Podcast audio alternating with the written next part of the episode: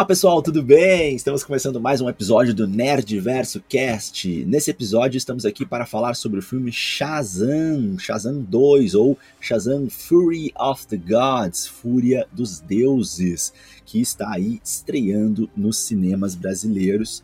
Esse filme que vem aí num momento, né, Leandro, um pouco controverso, porque o filme já estava aí engatilhado quando teve toda aquela mudança da entrada do James Gunn aí, que anuncia que vai fazer uma revolução na DC e que não se sabe o que fica e o que vai embora com certeza ainda. Mas antes de começar a falar tudo isso, deixa eu receber aqui quem está junto comigo para fazer essa análise, que é o Leandro Viana. E aí, cara, tudo bem? Fala, Diegueira, tudo certo? Como tu mesmo disse aí, Shazam chega nesse turbilhão da reformulação da DC, cara, pelo James Gunn. E ontem ele confirmou que vai ser o diretor do novo filme do Superman, além de ser o roteirista, né? E ele já lançou uma polêmica no Twitter, Diego. Se os fãs é. preferem o uniforme do Superman com cueca por cima do uniforme ali ou sem cueca acabou ganhando com 58% o clássico, com a cueca vermelha aparecendo mesmo.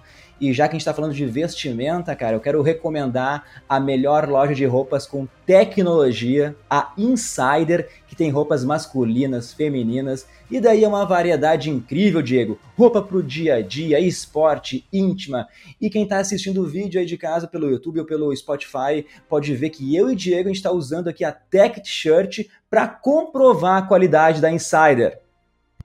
Boa, Leandro. E olha só, cara, não é só a camiseta que eu tô usando, hein? Eu já sou fã da cueca da Insider, isso aí. Eu posso comprovar o conforto, cara. O tecido é muito gostoso, o material desse tecido, cara, é ultra macio, tem uma tecnologia anti-odor, não enrola na perna, não aperta, não desbota e ainda dura por muito tempo, cara.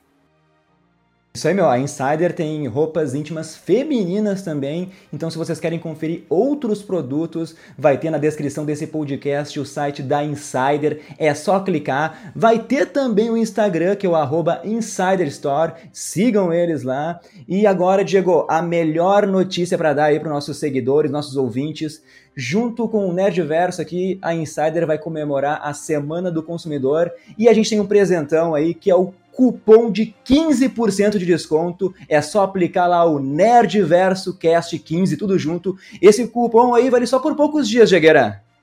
Boa, Leandro. Então, reforçando a mensagem aqui, galera, é só clicar no link da descrição, escolher os produtos, aplicar o cupom NERDVERSOCAST15, tudo maiúsculo ali, para ter 15% de desconto, mas não se esqueçam que só vai valer para os próximos dias esse cupom, então corre lá no site da Insider, Leandro.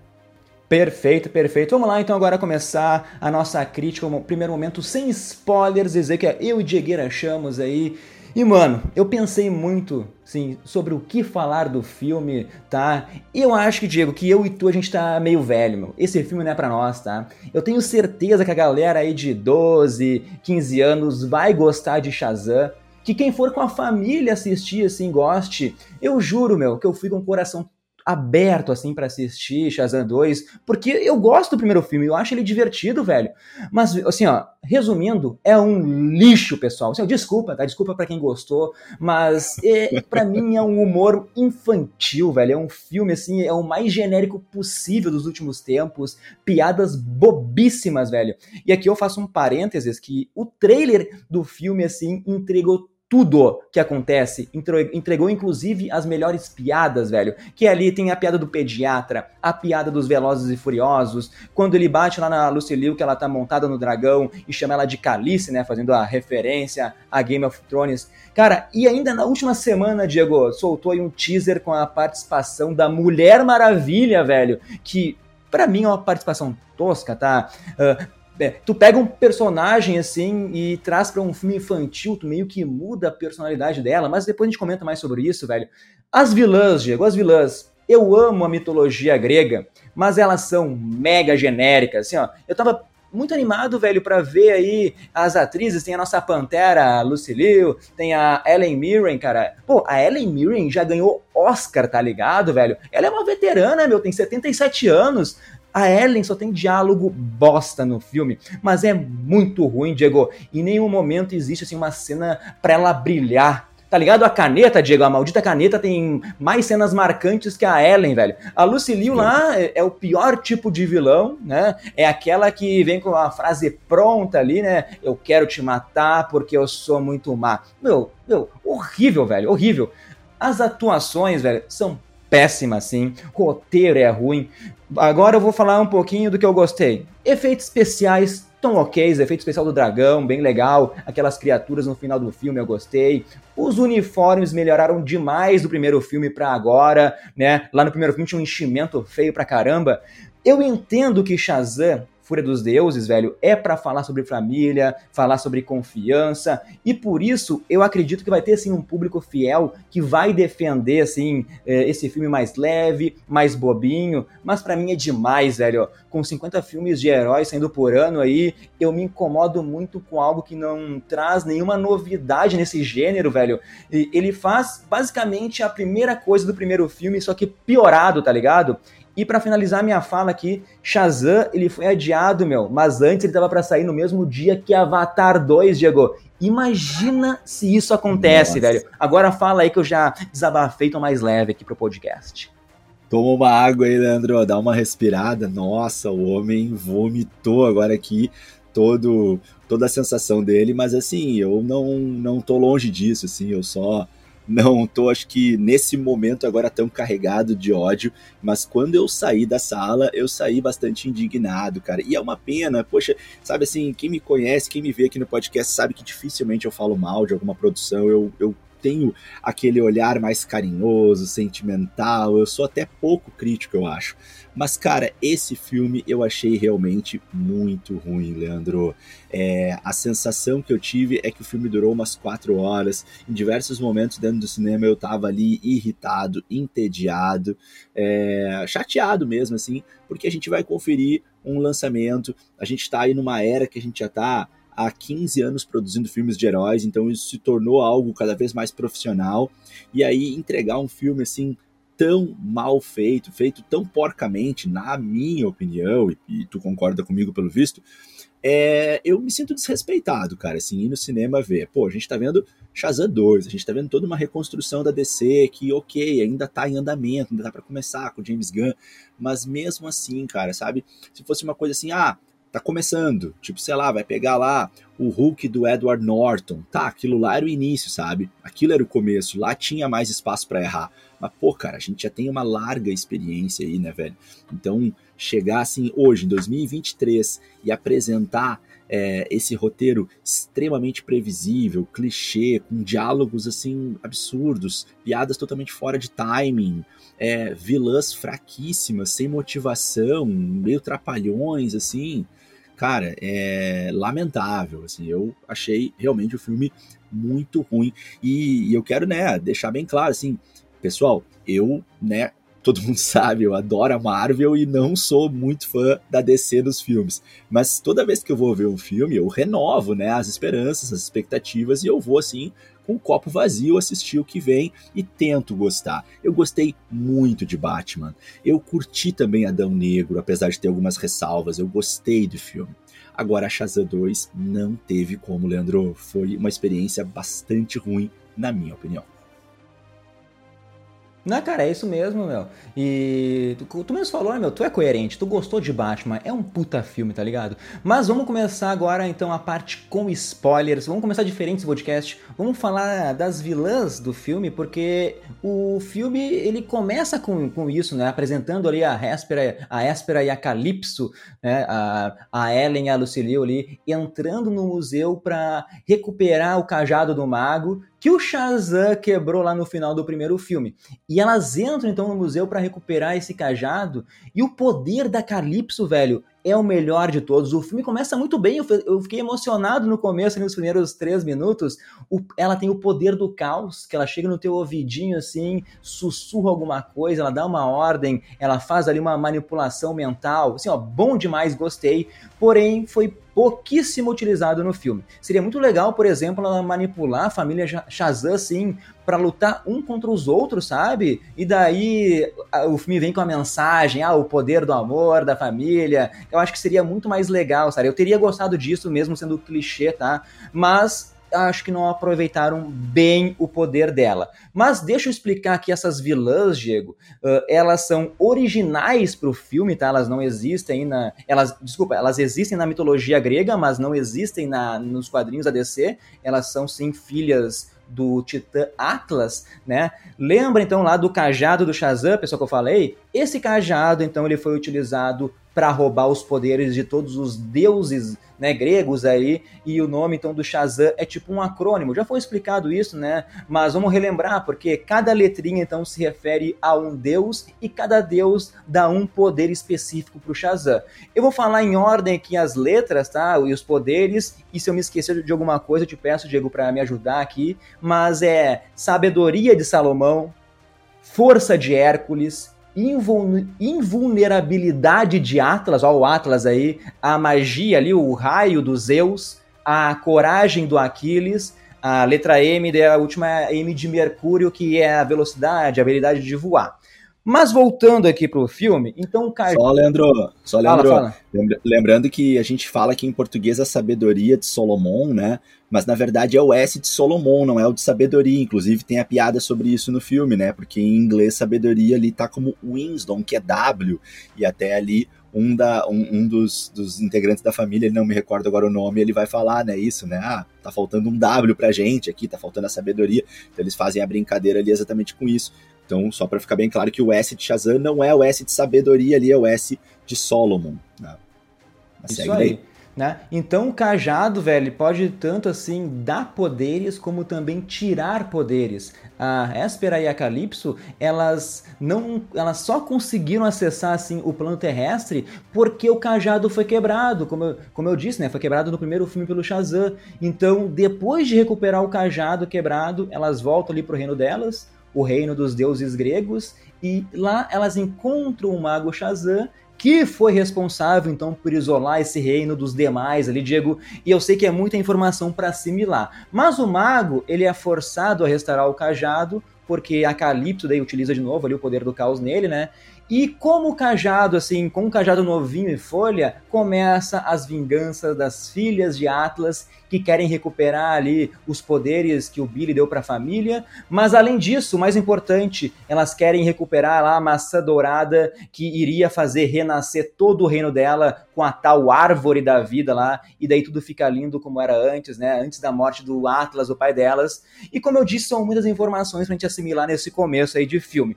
Se eu não expliquei algo direito, Diego, tu por favor aí me corrige, mas até acho que eu achei uma sinopse legal assim na teoria, porque na prática é uma grande merda isso, porque em primeiro lugar eu me pergunto como que o mago Shazam ele tá vivo depois de morrer no, prime no primeiro filme, ele tá preso ali no reino delas, Diego. Uh, muito ruim a explicação que dão ali, mano, assim, ó. Mas fala aí, Diego, que depois eu continuo aqui explicando, falando um pouquinho mais das vilãs. É, ali já começa uma contradição, né? Porque a gente tem ali a apresentação inicial das irmãs, que é boa, é legal aquela primeira apresentação, a gente sente que vai vir uma coisa legal ali, o poder da Calypso é muito bom, é muito legal. Uh, no entanto, ali a gente vê que a Réspera, ela tem ali uma certa dominância sobre a Calypso, né? Ela bate na mão dela, diz que ela não pode e tal, diz que ela tem que respeitar o plano. E aí, cara, o que elas fazem, e aí a Réspera não é, proíbe, não intercede, ela permite, elas fazem ali uma chacina, né, cara? Elas matam todo mundo ali no museu, né, cara? Só que daí, em outros momentos do filme, a, es, a Réspera vem assim toda tipo, não, nós não matamos pessoas, a gente, esse não é o nosso plano, nós só queremos reconstruir o nosso reino. Então essas contradições elas já iniciam nesse início, só que a gente não sabe disso ainda, né?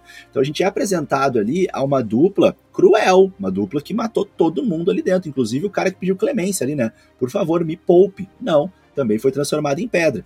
Mas aí depois, mais tarde, sabe aí é outra conduta, né? Então, essas contradições elas vão aparecer em muitos momentos, especialmente, na minha opinião, na, na, na personagem Réspera, que ora ela parece ser uma vilã e outra hora ela parece, tipo, sei lá, ser uma anciã assim, meio bondosa, meio duvidosa. Então, cara, ficou. Eu achei muito contraditório o person a personagem da Hesper ao longo do filme.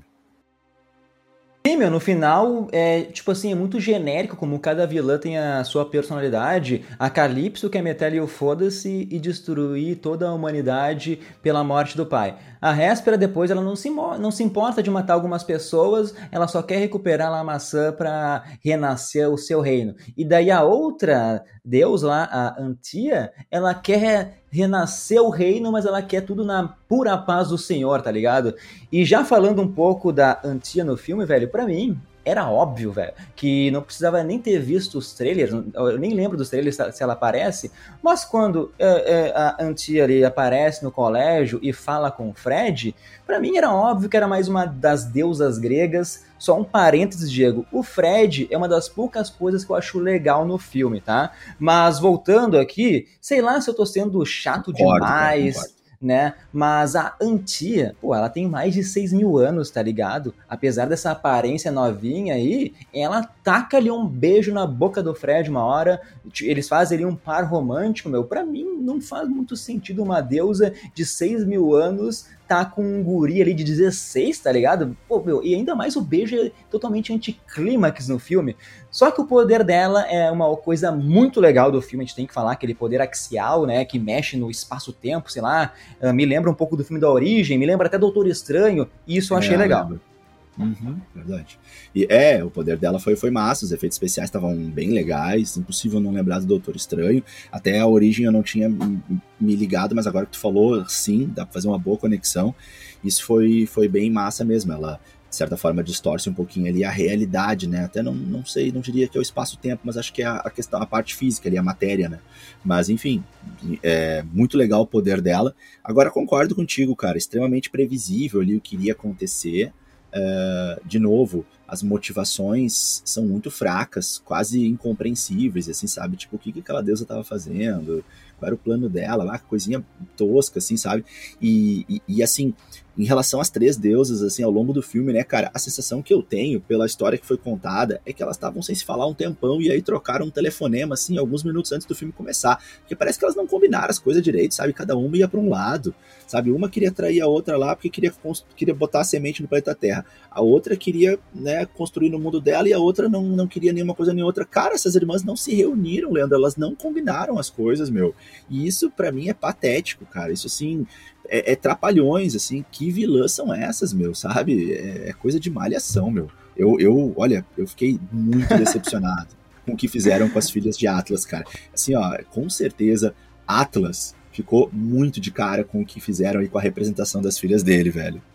Desculpa, ah, falei. Esse, esse podcast eu tô rindo mais do que do filme, Diego. Mas, meu, a mensagem principal aqui, falando sério agora, é sobre a conexão ali da família, dessas crianças que foram adotadas pelo casal, e cada uma tem uma preocupação diferente, né? Então, a mensagem é como eles vão, no final, se reconhecer como uma família do Billy aí, que foi renegado pelos pais, ele vai encontrar uma mãe. Não sei se tu gostou daquela cena em cima do prédio, Diego, mas eu achei mega clichê, tá? Eu não me emocionei ali, ele falando, chamando a mulher de mãe, tá? Eu não consegui me emocionar de verdade, velho. Principalmente porque o nosso Shazam é muito burro. Assim, ó, velho, o Billy, ele tem quase 18 anos e quando ele vira o Shazam, ele só faz decisões idiotas. Talvez seja a arrogância de um adolescente que, ganhou poderes, sabe? Mas, meu, é para ele ter a porra da sabedoria de Salomão aí. Mas, como eu disse, cada criança tá preocupada com alguma coisa. A Darla, eu amo essa atriz, né? A Darla é a mais novinha ali. Uh, ela, ela é, pô, uma hora ela salva lá o gatinho na ponte e depois leva para casa. Pô, achei, assim, péssima essa piada. O Pedro lá tá lidando com a homossexualidade, mas isso também se resume a uma piada muito ruim que ele conta para todo mundo e todo mundo fala que já sabia, tá ligado? A Mary tá lá com a cabeça na faculdade. Uh, o Fred tá mega feliz que agora ele pode ser um herói, sabe? Ele sai de noite como um vigilante por aí. Só que sei lá, meu, parece que é um monte de personagem e para apresentar uma história fica tudo muito superficial durante todo o filme, tudo meia boca, Diego. E já fala um pouquinho também da cena da ponte lá, que é a primeira cena de ação, entre aspas, que a gente tem no filme. Pois é, cara. Eu, eu vou te falar que é, eu concordo contigo que, de modo geral, o, CGI do filme tava bom, eu gostei, tava legal os efeitos especiais. Agora, te confesso que essa cena da ponte, eu achei que ali não tava tão bom, cara. Algumas cenas, assim, eu achei que, que meio que ficou muito nítido o fundo falso, sabe? É, parecia que quase que dava para ver assim, a diferença de cor das pessoas e do fundo. Uh, além disso, as cenas dos carros caindo na água, cara, assim, bom, parecia muito que daqui a pouco ia aparecer assim é, a, a Poliana e a Maju do Fantástico ia falar, aqui foi um carrinho do Hot Wheels que caiu, porque cara, para mim ficou muito sim parecido, assim, me lembrou até uma cena de Miss Marvel lá quando o boneco cai do segundo andar, mas tá, vamos comparar aquilo lá foi bem pior. Agora é, eu achei que nessa parte o CGI deixou um pouco a desejar. Eu achei legal ali a ideia e tal, mas também uma atrapalhada e tal uh, na, naquele salvamento deles. Uh, e, e, concordo contigo ali que o, a, aquela história do gatinho ali é, é, uma, é uma coisa que acontece ao longo do filme, cara, que é uma sequência de piadas com o timing errado. Parece que não foi preparado para piada. A piada ela vem rápida demais e aí a gente não tá preparado para rir daquilo e aquilo não, não foi criado, assim, sabe? Tipo, tu cria um clima e aí tu faz a piada. Parece que eles não sabem assim os conceitos básicos sobre tempo de piada. E aí o filme ele fica jogando um monte de piadas sem criar timing, sem criar clima. Então a gente não ri da maioria delas. E até isso fica incômodo, porque tu fica na dúvida. Agora é para ter ação, agora é para ter emoção, agora é para rir. Não dá para entender muito bem o que é para fazer e tu acaba não curtindo nenhum dos sentimentos com a, a, a, ideia que, que, que percebe-se, né, olhando com atenção, é o que gostariam que a gente sentisse. Então, para mim, assim, é, é, esse início do filme, em especial o início, Leandro, a primeira meia hora foi muito sofrida, cara, foi muito ruim de assistir, assim. Depois, claro, assim, a gente vai começando a querer ver como é que vai terminar ali, apesar de ser muito previsível o filme. Mas o início, para mim, assim, foi doloroso, cara. Eu me lembro, assim, eu me revirando na cadeira, me ajeitava, aí me deitava, aí escorava a cabeça, aí de vez em quando eu botava a mão na cara, assim, num gesto, assim, de vergonha alheia. Aí eu tirava a mão com medo de estar, tá, né, atrapalhando a experiência das pessoas ao meu lado na sala de cinema. Mas, cara, que coisa difícil que foi de se concentrar nesse filme. Bem, voltando para a parte da Antia lá, quando ela esbarra no Fred no colégio, ao meu ver, foi tudo premeditado, assim, porque ela ficou. Ele, o Fred ele ficou meio famoso assim por ter almoçado ali com dois super-heróis, né? Lá no primeiro filme, o Shazam e o Superman e tal. Mas eu quero muito acreditar que tenha sido, tenha sido sim planejado, porque se foi um esbarrão sem querer, velho, pá, daí eu vou odiar mais ainda o filme, tá? E é patética aquela cena lá no topo do prédio, Diego, que, tipo assim, ele pega o celular e está ligando lá para ele mesmo, né? Ele desaparece num canto e logo em seguida ele aparece no seu formato super-herói. Meu, isso sim, Diego, isso é piada pra ser nossa, como tu disse, é piada nível trapalhões, meu. Sim, ó, e a, e a Antia, ela ainda fica surpresa depois que descobre que o Fred era o cara com poderes, meu, sabe? Sim, e logo nisso, meu. Seis tem... anos de experiência não aprendeu nada, cara. Que isso? Sim, velho. E logo nisso, meu, tem uma cena que para mim quebra totalmente esse clima bobo do filme, porque a Calypso, ela usa o poder do caos e faz o maluco se suicidar. O maluco pula do prédio e a gente ouve um, ba um barulho dele se esborrachando no chão, tá ligado? Então é um clima bobo com uma, um suicídio logo depois, e nisso, então, o Fred, ele é sequestrado aí pelas filhas de Atlas, Diego. É, cara, assim, ó, é, é, incrível. O lance eu não me lembrava, cara. O lance que tu falou ali do carinha indo com o telefone para trás do, do prédio e aparecendo do outro lado. Ô meu, aquilo ali parece um episódio de Chapolin Colorado, Leandro. Sabe assim, tipo, a pessoa entra no barril e sai vestida. Velho, que coisa vergonhosa, assim. Eu, eu achei. É, é, é aquela coisa, é o filmezinho de sessão da tarde, mas, cara, se esse filme foi, fosse feito nos anos 90, tudo bem, mas hum, é, o que eu tô, é o que eu disse antes não cabe agora mais, assim, sabe, um amadorismo tão grande. Então, é, cara, que atrapalhada. Mas vamos seguindo. Sim, sim. O Diego, o Fred, então, continuar, né? O Fred é capturado ali e o pessoal aqui do bem tem que bolar um plano para trazer o seu irmão de volta aí, também para ter o cajado que tá em posse das filhas de Atla. E daí a gente é apresentado a um personagem que é até é engraçado, tu me convenceu que ele é legal, tá? Que eu vou deixar mais para tu falar sobre ele daqui a pouquinho, que é a caneta lá chamada Steve. Mas nisso, velho, me irrita a burrice do Shazam, porque eles marcam um encontro com as deusas, né, as filhas de Atlas, do lado de uma lanchonete, mano. Sério que ninguém se pensou que poderia dar uma merda nessa hora, rolar alguma luta, alguma briga e matar pessoas inocentes que estão na lanchonete, um lugar público? Sério, velho? É, a luta que acontece depois é até legal, sabe? Eu até achei assim, interessante que tá o Shazam batendo na, na Réspera mais velha, dando soco na cara da velha, velho. Mas, de novo, ele dá vários socos, depois ele fica discutindo com as irmãs, assim, um assunto, um assunto bem bobo, bobíssimo, e a mulher surge de volta para a luta, né? Mas o pior de tudo isso ainda, Diego, para fechar assim com chave de ouro, eles conseguem vencer essa mini batalha, eles levam a Réspera lá e trancam ela numa cela, velho. Sim, ó, sério, ela é uma deusa, tá ligado? Eles prendem ela numa cela normal. Em nenhum momento me disseram que essa é uma cela que prende deuses, tá ligado? Eu não acreditei nisso porque era óbvio que ela simplesmente iria fugir daquele lugar e roubar a maldita massa dourada que tava naquele reino do Shazam, meu. Mas comenta sobre tudo isso e vamos falar de coisa boa da caneta, Diego. É, cara, para mim tudo isso foi previsível pra caramba, assim, sabe? Quando eu vi eles batendo nela ali no início do filme, eu pensei, bom, ou esse filme perdeu todo o pudor agora e, e acabou todo o respeito comigo, porque, tipo assim, nós estamos no início do filme e, os heróis já estão vencendo o vilão, tipo, não faz sentido, né? Vamos, vamos pros básicos de um roteiro de um filme. Ainda não é o momento do herói se sair bem, ainda é o momento do herói apanhar. Aí quando ela meio que levou a pior, eu pensei, bom, isso é plano dela, então ela quer se infiltrar lá, né, cara? Pra mim é isso. E aí, dito e feito, ela tava lá, então, sim, zero surpresas e muito amadorismo. Cara, uma coisa assim, ó, minimamente, minimamente inteligente era não ter aprisionado ela, e sim ter colocado uma faca no pescoço dela, ter feito algum tipo de armadilha para deuses, sabe? Que mostrasse eles pesquisando, quando eles pesquisam lá sobre as deusas, que mostrasse eles descobrindo como fazer uma armadilha para deusa Atlas. Poxa, sabe? Isso é básico, cara. Podemos pegar aí a série que muita gente odeia, que eu gosto um pouco, mas que eu aceito as críticas, Supernatural, uma das séries mais trapalhonas que existe, tinha isso lá, sabe? Assim, as armadilhas para deuses. Então, cara, se eles pesquisaram, como é que eles não pesquisam algo assim, sabe? Como vencer a Deus? Então, ah, cara, difícil. Mas vamos falar um pouquinho da do, do, do, lance meio Hogwarts ali, né? Os livrinhos voando naquela biblioteca mágica, né? Ali uma, uma brincadeirinha ali, né? Bom, é a Warner aí.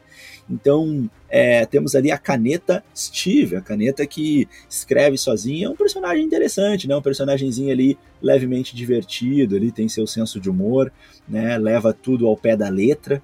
É uma das piadas que eu gostei do filme, foram poucas infelizmente, mas uma das que eu gostei do filme foi a Réspera lendo uh, a carta enviada e aquela carta cheia de momentos assim que não deveriam estar escritos né, na carta. Então aquilo ali eu achei um pouco divertido.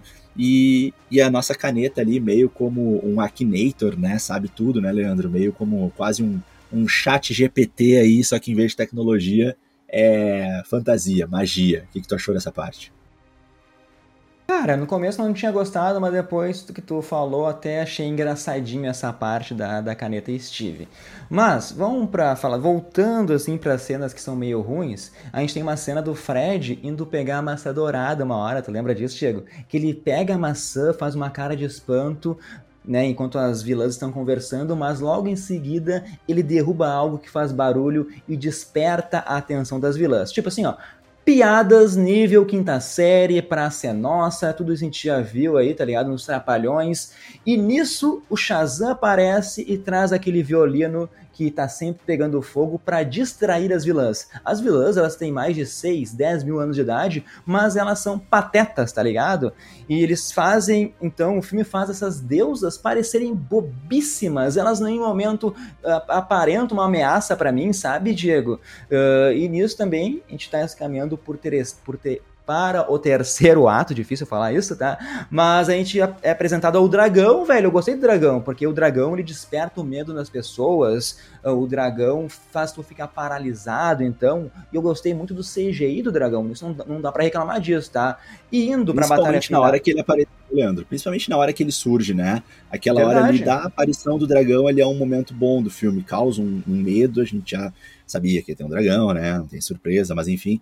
Uh, é, a aparição dele foi boa, eu gostei. Agora só, Leandro, nessa parte aí, cara, uma coisa que assim eu acho mega tosca, e isso é uma coisa que acontece em alguns filmes, mas, cara, não tem muita explicação, cara. Assim, ó, tipo assim, ó, eles estão com o Fred e com o Mago Shazam presos numa cela em que o Mago Shazam não conseguia escapar, certo? Os caras estão lá pra que que as deusas tiram ele para dar uma, tiram os dois para dar uma banda, Leandro? Me explica aí que eu acho que eu perdi é, Elas parte. mandaram ele para serem mortos no dragão, lembra? E daí a Antia vai lá, usa o poder axial e liberta eles, né? Porque ela é a deusa tá, do bem, né? Tudo bem, mas por que tirar eles da cela de onde eles não conseguiriam escapar, sabe? É só correr é. risco que não precisa, sabe? Tipo, Elas, não é. tem uma, uma justificativa para mim, Leandro, plausível, para ter que tirar eles de lá e jogar pro dragão, sabe? Tá, então, tipo, então elas são mega cruéis, então. Não, não são. Em vários momentos do filme a gente vê que elas não são. Cada uma tá indo pra uma direção. E aí, uh, então deixa os caras lá dentro da cela, sabe? Tipo assim, pô, a Réspera. Beleza, vai conseguir a maçã, tá tudo indo bem, os outros vão vir atrás dos dois, deixa os dois dentro da cela, tranquilo. A, a outra, a, a Calypso, ela é malvadona, beleza, deixa os caras lá dentro, ou já dentro da cela mesmo, roga lá uma magia do caos para eles. Fechou. A outra que é boazinha, melhor tirar eles de lá então e livrar eles, mas nem ir pro outro ainda. Cara, ah, eu acho que ali é um, é um grave erro. Mas segue aí, bora lá. Vamos então se preparar para a batalha final que assim, acontece na Filadélfia, na cidade, né? E daí a gente tem a grande reviravolta que a Calypso, a nossa Lucille aí, como tu disse, é a vilã que liga o foda-se, tá nem aí. Ela meio que mata a Hesper ali com a cauda do dragão de madeira a Réspera queria plantar a maçã, né, a semente da vida no seu reino, como tu já disse, mas a Calypso não, meu. Ela é a vilã que quer destruir o mundo, ela quer pegar essa semente aí e plantar ela na terra mesmo, que todo mundo sabe ali, foi dito no, no filme que é um solo inóspito, motivação zero do vilão, né, Diego? Vilão genérico, assim, de filme, e nisso começa a surgir lá, então, vários seres fantásticos. Tu já trouxe aí, né, é, é de novo um, um ar meio Harry Potter aí, Shazam homenageando a sua franquia da Warner, tudo aí em família, né, Diego? Tem um Ciclope que eu achei legal, todos têm um visual show de bola, o CGI bem bacana, Diego, mas não faz sentido no meio de tudo isso a família, porque nesse momento nenhuma das crianças mais tem poder, né? As filhas de Atlas já tinham usado o bastão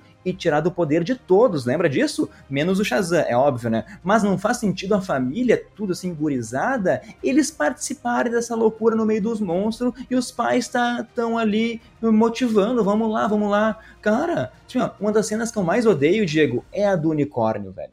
Em certo momento, o Steve lá, a caneta, fala que os unicórnios são os seres mais temidos por todos os outros monstros, né? E Cara, eles. Eu acho que quem falou o Mago, cara, o Shazam, não foi? Acho que foi o Mago o Shazam que falou.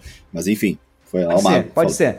A caneta Isso. só deu lá uh, onde se encontra os unicórnios e do que, que os unicórnios gostam, que é de, de doce, ambrosia, não lembro agora o que, que fala lá. Isso. Né? É, mas, uhum. mas é daí, é meu, a, isso, aparece um unicórnio um unicórnio do mal, velho. Ah, um visual assim assustador, né? E ele vai correndo na direção das crianças e a guriazinha lá mais nova joga uns doces e o unicórnio para, velho. O pior disso, eles fazem amizade com o unicórnio, que logo em seguida chama outros unicórnios e no final do filme tá cada criança montado num unicórnio enfrentando os outros bichos. Mano, horrível, Diego. Isso é horrível, Diego. Sim, cara, tu mal tá se acostumando com a ideia de um unicórnio malvadão e daí tu já, já vira de novo pra um unicórnio que, que vai comer ali Skittles, tá ligado? Tipo uns M&M's, assim, e aí tu vai comprar o... tu vai desfazer o bicho que o mago tava super, assim, com medo, falando isso não vai dar certo, isso não é uma boa, esse bicho vai destruir a gente... E aí, cara, ela só joga uns, uns, né, uns M&M's ali nele é, é ridículo, cara. E de fato, né, a família também, sabe, assim, é, é, querer levar as crianças pro meio da batalha, cara, pra um apocalipse, isso não faz sentido, velho. Isso é muito. Ô, Diego, muito já fala diferente. também da luta final, já emenda aí, já fala o que tu achou da luta final, vamos nos encaminhando aí para nosso encerramento. Aí. Beleza, então, cara. E aí, então, a gente tem uh, o embate, né, da, do Shazam contra a Calypso montada no dragão. Uh, eu só quero comentar, Leandro, que assim, é uma coisa que me incomodou demais, velho, é quando a Antia ela tenta se colocar como é, mártir na frente do dragão para meio que impedir a irmã. E cara, ali acho que ela já tinha perdido o poder dela, né? A, a, a, o cajado já tinha acertado ela, o que também foi mais uma cena trapalhões, assim, porque ela foi lá e escapou em linha reta e o tiro veio e acertou ela. Aquilo foi Não, ela, ela, ficou esperando, olhando, né? Ela fez lá o, olhando, o fez chegar. o poder e ficou olhando o raio chegar aquilo, nela sem fazer foi... nada. Ah, não. Aquilo foi trapalhões. E aí, depois disso, cara, tem um momento em que ela vai, então, meio que é, encarar a irmã montada no dragão, mas ela tá sem poderes. E aí o dragão, cara, o meu, para mim isso, velho, eu, eu, fico, isso eu fico indignado, Leandro. O meu, o dragão, velho, o dragão ficou gritando na cara dela, o dragão ficou ah! gritando na cara dela, e o fogo do dragão, velho. Cadê o fogo do dragão que, que, que, queimou lá o Shazam naquele outro momento, velho? Que o fogo mágico que, que né, o caralho a quatro, que isso, meu? O dragão ficou ali só gritando na cara dela, dando um, um, um respiro, assim, um soprinho na cara dela e ela ali tentando resistir. Velho, eu não entendo, cara. Não consigo entender. Aí na batalha contra o Shazam, o dragão gospe fogo. Aí na hora ali, contra a irmã, não gospe. Mas aí na hora de matar a Hespera, o, o dragão, assim, num golpe muito rápido, crava a, o rabo. Quer dizer, é um troço seletivo pra caramba, sabe? Quando são os nossos. Quando não é para morrer, o bicho não faz nada. Quando é coadjuvante, quando é o diretor da escola, aí suicídio de cima do prédio. É, é contraditório demais. Mas aí o Shazam, então, ele descobre ali, né? Quando usa, acho que uma única vez no filme, a sabedoria de Solomon, a única vez que ele usa no filme, ele descobre oh, Diego, que ele pode transformar... Ô, Diego, ah. tem uma piada, deixa eu lembrar, desculpa te interromper, mas tem uma piada, uma manda, hora que manda, ele fala assim, ah, eu tenho a, a, sabedoria de Saruman, que ele erra a palavra Salomão, que era uma piada recorrente aí, que ele sempre errando, né, que é com Saruman de Senhor dos Anéis, né, outro da franquia da Warner aí, né. Exatamente, né? Também Anel, né? Que nem o Shazam. Mas aí uh, a gente tem então a, o plano dele, né? Que é então uh, tentar uh, super uh, encher de energia o cajado para transformar ele numa bomba. E ele fala então com a Hesper ali se esse plano é uma boa ideia. E ela fala: bom, dentro da redoma tudo bem, a redoma né, de energia vai conseguir conter. E então ele pede então para a Hespera, né, o que na hora não fica claro, mas logo em seguida a gente percebe que é que ela reduza ali a redoma, que ela que está segurando, aquela redoma vai se manter enquanto ela estiver viva, ela diz isso, né? Então vamos assumir essa regra daqui para frente. E aí então ela vai tentar se manter viva ali uh, até terminar esse plano. Ele, ela reduz a redoma, fica um ambiente bem pequeno, as pessoas ficam do lado de fora e não conseguem mais invadir, e o Shazam então se despede ali por dentro ali, indicando o que seria um sacrifício, né? E ele iria então morrer, mas ia levar junto a Calypso nesse sacrifício. É, então eles se enfrentam ali, a batalha deles, Leandro, eu até gostei, até achei legal, só que super rápido, assim, né? Muito rapidinha, mas tá, legal, seja aí legalzinho ali, uma briga dos dois tal, ok, beleza. E aí o, o, o final esperado, explodiu tudo e tal. E aí, cara, para mim vem um momento delicado, que é o seguinte: Shazam morreu, beleza. Cara, o filmezinho todo se encaminhou para ser um filme Sessão da Tarde. Então Shazam não ia morrer. Só que, cara, o Shazam não morrer é mega clichê. Nesse momento eu fiquei pensando, se o Shazam morresse mesmo agora, tinha a chance de salvar um pouco o filme. Mas não morreu. Então nem isso adiantou. Você pensou isso Sim. também? Diego, eu ia falar isso agora. Só uma coisa, assim, ó. A outra, outra coisa que eu odiei foi a morte da Réspera, né? Porque quando a, ele mata ali a, a Calypso, dela dá o último suspiro, e ela simplesmente dá, morre, velho. Não tem, não tem. É uma das piores mortes que eu vi no cinema. Uh, só não perde pra morte do, Mor, do, do Modok. Do, do, do ah, Modok do também. Ah, tá. Meu, mas a morte da Hesper, ela teria. Fechou o olho e morreu. Cara, do nada, é, velho. É, é muito ruim. Pra mim é tipo a do. Pra mim é tipo a do aquele que permanece quando a Sylvie mata com a, com a facada sim. de brinquedo. Mas, mas sim, é horrível. Mas continuando aqui, outra coisa legal, mas também já foi apresentado nos trailers, é quando o Shazam ele fica com um uniforme todo queimado, né? E daí esse uniforme dá a entender que parece muito do Adão Negro, que fica um uniforme preto ali, só com um raio aqui no meio do peito. Mas isso também foi apresentado no trailer e não foi nenhuma novidade para mim. E como tu disse, eu fiquei impressionado com a morte do Shazam, velho. Se tivesse acabado o filme com esse final, eu daria uma nota, uma nota maior. Mas é um filme para toda a família tu mesmo disse, tem que ter final feliz. E daí, Diego, é onde acontece uma das piores participações que eu já vi na minha vida.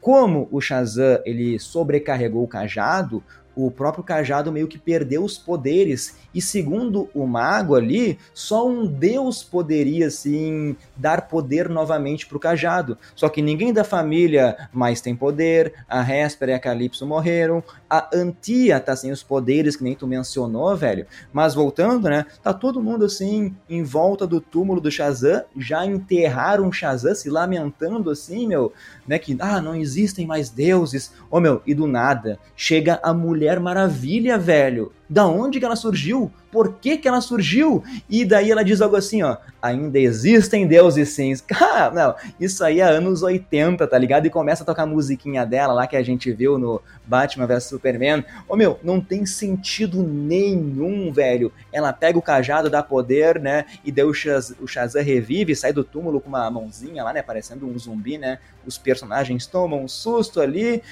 Cara, para mim isso foi tudo muito ruim, meu. Pegaram a personagem da Gal Gadot ali, colocaram no mesmo nível infantil de Shazam. Outra coisa horrível, Diego.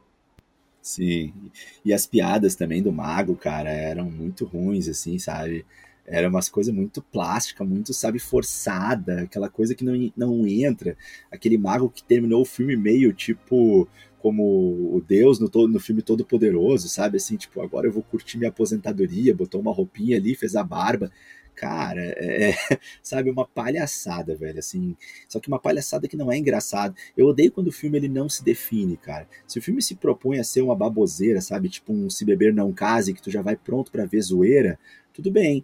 Agora, o filme que se propõe para ser um filme de herói e não faz nada direito, cara. Não é um bom filme de herói, não é um bom filme de comédia, não tem um roteiro legal, nossa, é só um monte de piadas que não, não entram, tem atuações que não tão boas, uh, uh, o timing, os diálogos são exagerados, são, não são assim honestos, não sei. É muita coisa, cara, assim. Mas aí, Ô, Diego, aquela, Ô, Diego. piada, aquela piada, deixa eu só falar aqui, ó, aquela piada quando ele volta debaixo do túmulo, eu até ri, tá? Ele fala assim, que é dois minutos você já me enterram e tal. Até ali eu achei um pouquinho engraçado, mas é um dos poucos momentos que eu ri, cara. Pode falar.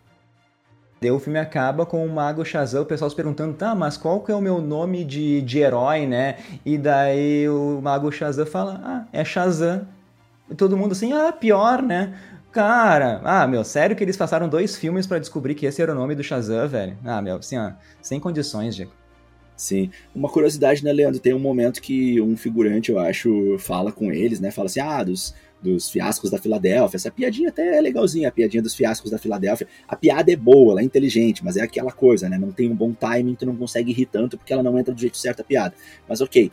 Agora, tem um momento que um dos figurantes fala mais pro final do filme e chama ele de Capitão Marvel, né? E aí tem gente que pode pensar que é uma brincadeira com a franquia da Marvel, mas não é. É uma, é uma referência, porque é um dos nomes do Shazam nas HQs. Eu sei que pode parecer contraditório, né? Na DC ter um personagem que já, já se chamou Capitão Marvel, mas sim, é um dos nomes que já foi assumido pelo Capitão Marvel nas HQs. Então fica aí a dica do entendimento dessa referência. Sim, sim, ele surgiu como Capitão Marvel, né? Mas aí quando surgiu depois a Marvel Comics, teve todo aí um processo, resolveram mudar o nome para Shazam nesse meio tempo aí. Mas vamos então para cenas pós-créditos, que a primeira, Diego, eu acho legal, porque tem ligação até com o Pacificador, tem a gente lá, Harcourt, com Economus, né? Eles estão numa missão para recrutar o Shazam tem toda a conversa também que eles dizem que a Amanda Waller preparou eles, né, dizendo que o Shazam era algo, alguém muito imaturo, porém muito poderoso. E eles fazem a proposta e o Shazam aceita, né, de entrar para um grupo de super-heróis pensando que vai trabalhar com Mulher Maravilha, com o, Ma com o Batman, ele tá pensando que vai entrar para a Liga da Justiça, mas na verdade estão contratando ele pro time B, pro time reserva, né, para Sociedade da Justiça, a equipe que a gente viu lá em Adão Negro, né? E daí, velho, tem uma piada muito legal, né, Que ele, ele diz ali, cara, não faz sentido ter dois grupos com nomes muito parecidos, velho. Pô, e é verdade, meu. É uma piada Sim. inteligente. Essa é uma piada, inteligente. piada inteligente. E daí o Shazam começa a listar outros nomes, né? Sendo que um dos nomes que ele fala é Sociedade dos Vingadores. Cara, aí eu ri, aí eu gostei, mas é uma piada inteligente para 100 piadas ruins, Diego, sabe? Exatamente. Então, e fica uma dúvida no ar. Será que o James Gunn tem planos para continuar com o Shazam ainda, Diego? Porque a próxima cena pós-crédito dá esperança ainda. Sim, é verdade. Essa cena pós-créditos dá esperança. É, claro, eu fico pensando o quanto que o James Gunn teve a mão dele nisso ou não, né? Porque ele entrou e tá assumindo projetos daqui para frente e o Shazam já estava em andamento, né? Daqui a pouco isso aí era uma coisa ainda da, da antiga direção, né? Agora estamos sob nova direção e não sei se essa nova direção te, eh, quis mexer nisso ou deixou como estava e vai reescrever daqui para frente. Mas sim, olhando por essa cena pós-créditos. Aliás, Leandro, essa cena pós-créditos é legal. Essa cena pós-créditos é, é tri, assim, é legalzinha, é legal ver a Hardcore ali, o Economus, isso é massa. E assim, cara, olha só, Pacificador foi uma série muito boa, muito boa, foi muito legal. E, e, ver os dois, então, de novo, traz essa nostalgia e tal. Isso também ajuda essa cena pós-créditos a ficar boa, a gente vê de novo aqueles personagens ali brincando. Mas assim, vamos aproveitar então essa lembrança, Leandro, para lembrar de uma coisa que Pacificador tentou ensinar e a Shazam não aprendeu. Ou seja, as equipes, né? A equipe do James Gunn tentou ensinar e a equipe do Pacificador não aprendeu. Cara, o que, que foi a cena final, pós-créditos, de Pacificador com a surpresa dos apenas ali as silhuetas do Batman, do acho que Super-Homem, não me lembro quais que apareceram, mas apareceram as silhuetas, né, numa brincadeira num CGI ali é. do, do pessoal aparecendo. E né? apareceu o Aquaman surpresa. e o Flash, esses apareceram, daí o Batman e o Superman eram só silhuetas. Isso, isso foi uma surpresa, Leandro. Aí nós não tivemos trailer mostrando isso. Aí tu tem aquele hype, né, de ah, que irado. Agora, poxa, cara, a cena da Mulher Maravilha, toda ela tinha sido mostrada já pra gente, não teve nada de novo. Eu passei o filme inteiro pensando, ué, a Mulher Maravilha vai aparecer na cena pós-créditos e a cena já foi entregue pra gente antes. Então qual é a moral de ser cena pós-créditos? Cara, é, é, muita loucura. Outra coisa, quando o mago fala, não existem mais deuses. Cara, nessa hora eu me virei assim, opa, peraí, como assim não existem mais deuses, cara? Ô, meu, tem deus pra caramba, velho. Ah, só na Grécia e na Índia é uns dois mil deuses matou todo mundo. Quando é que isso aconteceu que eu não vi? Quando é que foi que rolou essa caça aos deuses aí que eu perdi? Porque nesse filme eu só vi três morrerem. Então, cara, sabe, mais uma coisa assim que me incomoda. Dentre milhões. E a segunda cena pós-crédito, então, né, reforça aí que talvez possa sim ter Shazam 3, porque eu acredito que se o James não, quis, se não quisesse, James Gunn cortava a cena pós-crédito, porque a gente tem de volta aí o Doutor Silvana, o vilão do primeiro filme, né? Que depois de dois anos está recebendo ali a visita do Senhor Cérebro, a lesminha, né? Ele tem uma piada de por que, que o Senhor Cérebro demorou tanto para chegar ali, né? E ele diz que é porque se locomove bem devagar por causa daquele corpinho de lesma. É uma piada bem bobinha, mas eu até achei que achei legal, né? Mas o Senhor Cérebro ele diz assim, ó, calma aí, que eu preciso preciso de mais de um pouquinho de tempo e vai embora e deixa o Dr. Silvana enlouquecido, né? Pô, demorou dois anos pra chegar, chegar aqui e vai embora. Mas talvez isso, meu, possa sim ser uma preparação para Shazam 3. Talvez a gente veja aí a tal sociedade monstruosa do mal com vários vilões, né? Mas a gente só vai descobrir se é verdade ou não aí quando James Gunn bater o martelo, falasse que o Shazam do Zack Levi vai continuar ou não, né, velho? Enquanto isso, fica só aí no nosso pensamento. Eu até gostaria de ver um Shazam 3 na mão aí da, na direção de James Gunn, Diego. Sim, sim, sim, cara. Foi, para mim foi difícil, tá? Essa última cena aí eu não gostei, achei piadas bobas, assim, ok, eu entendi a mensagem, a mensagem é, Dr. Silvano ainda tá por aí, o, o cérebro também ali da lesma, beleza, entendi, mas cara, tinha, dá para fazer bem melhor essa cena, sabe? Pô, fazer e a gente esperar todos os créditos para ver um, na minha opinião, um lixo de cena pós-crédito. Então, achei desrespeitoso mais uma vez. Né? O filme ainda aproveita a última oportunidade, o último segundo, para mais uma vez me deixar irritado. Né? Um comentário é que o Ladão, né, o dragão que cuida lá do, do jardim, né, uh, ele existe né, na mitologia. E, inclusive, na mitologia ele também é conhecido como dragão Hespério, né, Leandro? Então, como se ele fosse um dragão aí de posse da Héspera, né? E na mitologia ele é aí um dragão como se fosse uma serpente de 100 cabeças, com cada uma delas falando uma língua diferente. E esse dragão se enrolava em torno da árvore, né, da, da árvore que carregava a, a maçã dourada, né, a macieira do fruto dourado das Hespérides. Então aí uh, a parte da mitologia grega na qual o filme se baseia para trazer. Daí, daí faltou orçamento para fazer mais 99 cabeças, né, Diego? Só... Faltou, fizeram só uns espinhozinhos de madeira ali, fizeram 100 espinhos de madeira ali, então, em vez de fazer 100 cabeças, né, Leandro? Foi isso. Não sei se tu comentou agora, tu falou rapidamente no início do filme, né? Mas a gente tem naquela cena ali em que o Shazam ataca lateralmente o dragão. A, a, a Calypso com o dragão, que ele faz a piada com Game of Thrones, né? Tu falou rapidamente no início, a gente pode trazer isso de volta agora, para quem não ouviu, que ele faz a piada ali, né, da Calice, né, do, do, Game of Thrones, quando ele dá o golpe ali. Mas, de novo, né, Leandro? Mais uma coisa que já tinha sido entregue nos trailers. Então, várias oportunidades que eles tinham de fazer a gente se empolgar durante o filme com uma surpresa gostosa, já sabíamos que ia acontecer. O que não tinha sido mostrado pra gente era a parte horrível do filme. Então, cara, triste, assim, muito ruim mesmo. Mesma coisa que Adão Negro escondeu lá aquele gurizinho que foi horrível no filme. Em nenhum momento o guri aparece nos trailers, nos posters. O cara aparece montão no filme e é, e é horrível, tá ligado? Mas vamos pra nossa nota aí pra Shazam, velho. E só uma falinha geral antes da nota. Eu sei que os filmes de super-heróis não precisam ser todos sombrios, né? Todo público, assim, precisa ser atendido, né, velho? Uh, ou fazer pelo menos a gente refletir por alguma coisa, mas eu entendo que esse filme, ele é mega leve, é mega infantil, ele não é para mim, né? É a mesma coisa que pegar crianças de 5 anos aí que gostam de Peppa Pig, mas aí o pessoal de 12 anos vai achar que Peppa Pig é mega infantil, sabe? Eu não sou o público de Shazam, tá? Eu quero algo que não seja assim genérico. Para mim, a inocência do primeiro filme não existe aqui em Shazam Fúria dos Deuses tá? Ah, não tem um perigo real. Eu não sei se foi a quantidade de personagens que colocaram nesse filme, mas eu não consegui uh, me apegar a quase ninguém. O Shazam é burro demais para mim ali em alguns momentos, e eu tenho certeza, velho, que eu iria me divertir uh, se eu não tivesse visto o trailer. Eu tenho certeza, Diego, porque daí eu ia rir de mais algumas piadas, né? Eu ia ser pego de surpresa, que nem tu falou, mas essa ânsia dos estúdios aí de querer vender o filme acaba estragando demais, velho. E é todo filme isso, meu, é tudo a mesma coisa. E por isso, velho, eu vou ser bem crítico aqui mesmo. Pra Shazam, eu vou dar a nota 4,8, Diego. Boa, Leandro. Ah, é isso aí. Não deixa barato, meu. Taca ali pau nesse carrinho. É, cara, já foi dito tudo aqui, né?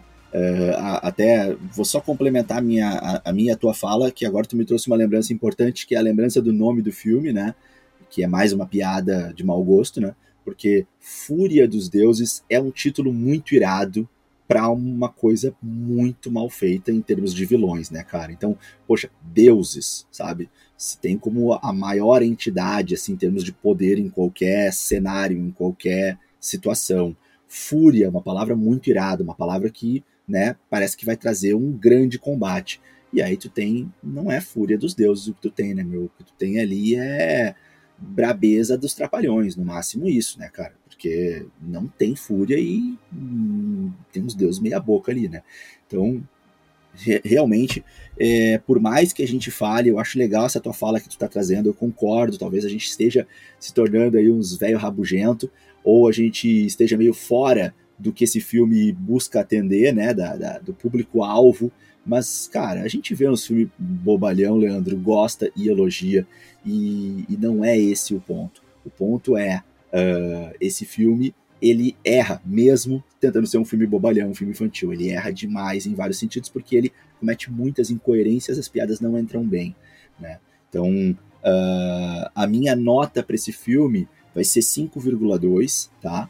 Uh, até vou deixar acima de 5 ali e tal, mas é, é, é né, abaixo de 6, ou seja, abaixo da média, deixou bastante a desejar. E algumas brincadeiras que eu faço, né, Leandro? A atriz ali, a Darla, né? A, não sei se a Darla é o nome da atriz ou o nome da personagem, Leandro. A, a personagem, a Darla, né? Que é a, a menininha ali, a mais novinha. Uh, cara, traz essa menininha, eu gostei dela. Traz essa menininha para ser a, garota lunar, né? A garota da lua, Moonlight, com um dragãozinho aí no, na Marvel, que isso seria legal, cara. Uh, eu, eu, eu, vi muito essa, essa menininha assim nessa personagem, né? Não sei se os nossos ouvintes sabem de que eu tô falando, mas vem aí série da, da Garota da Lua, só que é animação, né? E, e outra coisa, o, eu acho que o nosso personagem, o Billy, o Shazam, eu acho que ele se daria muito bem com o Thor da balada, né, cara? Assim, acho que os dois, né, o Thor mangolão. Uh, para finalizar aí essas minhas falas, e agora talvez não tanto em tom de piada, mas em tom de elogio, eu gostei muito do Fred, tá? O Fred achei um personagem massa, acho que teve boas atuações ali. É, a hora que o diretor foi cair, assim, ele fez ali um, um, uma interpretação forte, sabe? Eu acho que ele te, teve carisma ali no jogo da sedução com a menina, com a, com a Antia, né? Uh, eu acho que ele mostrou bastante um sofrimento ali com a possível perda do Shazam, então do Billy, né, no caso. Então assim, eu, eu gostei bastante do Fred. Eu acho que dá para salvar ali a atuação dele. Agora, infelizmente, né, como tu falou antes, né, cara, é um elogio para 100 críticas, né? Então, infelizmente, fica bastante abaixo. Vamos pro encerramento, Leandro. Vamos. Só deixa eu fazer uma fala, porque tu falou né, o nome do filme, eu lembrei do Gore, né, que era o matador de deuses, e o cara não matou nenhum deus, nenhum deus e se resumiu a sequestrar criancinhas, né? Mas enfim, uh, vamos pro nosso ah, nossos abraços aqui do Nerdverso, que é sempre um oferecimento do curso Propulsa, que é preparação por Enem e vestibulares em matemática. Então, se tu está com dificuldade nessa matéria, vai no YouTube, digita Propulsa, te inscreve nesse canal. Os abraços de hoje para Shazam 2 são para Michele Souza, Marcela Rossini, Victor Souza, Vinícius Conte, Jéssica Mendes, Eliabe Passini, Maximiliano Albuquerque, Suane Santos, Samuel Azenha, Albenir Júnior, Wesley Monteiro, Deise Cristina e pro Rafael Andrade Diegueira. E eu me despeço por aqui, a gente se encontra por aí, vou deixar o Diego dar o último tchau. É isso então, valeu Leandro aí, abraços para nossos ouvintes, nossos seguidores, nossos visualizadores, para você que nos acompanha nas nossas redes sociais. Lembrando, nós estamos no Instagram, no NerdVersoCast, estamos no YouTube, no canal NerdVersoCast, estamos no Spotify, né, no NerdVersoCast. Então vocês podem nos encontrar em diversas formas de áudio e vídeo e postagens, fotos, imagens. Acompanhe o nosso trabalho e deixa aquela mensagenzinha para a gente poder trocar uma ideia contigo. O que, que vocês acharam do filme? A gente já desconfia que a gente vai ser um pouquinho criticado porque a gente veio aí sem dó na voadora para cima de Shazam, mas a gente precisa ser muito honesto com vocês até para vocês continuarem acreditando, confiando no nosso trabalho. A gente não vai dizer uma coisa que a gente não concorda aqui, a gente vai trazer a verdade para vocês, assim como a gente já elogiou muitas obras aqui, tá bem? Então, um grande abraço. Nos vemos nos próximos episódios. Até a próxima, galera. Tchau, tchau. Valeu.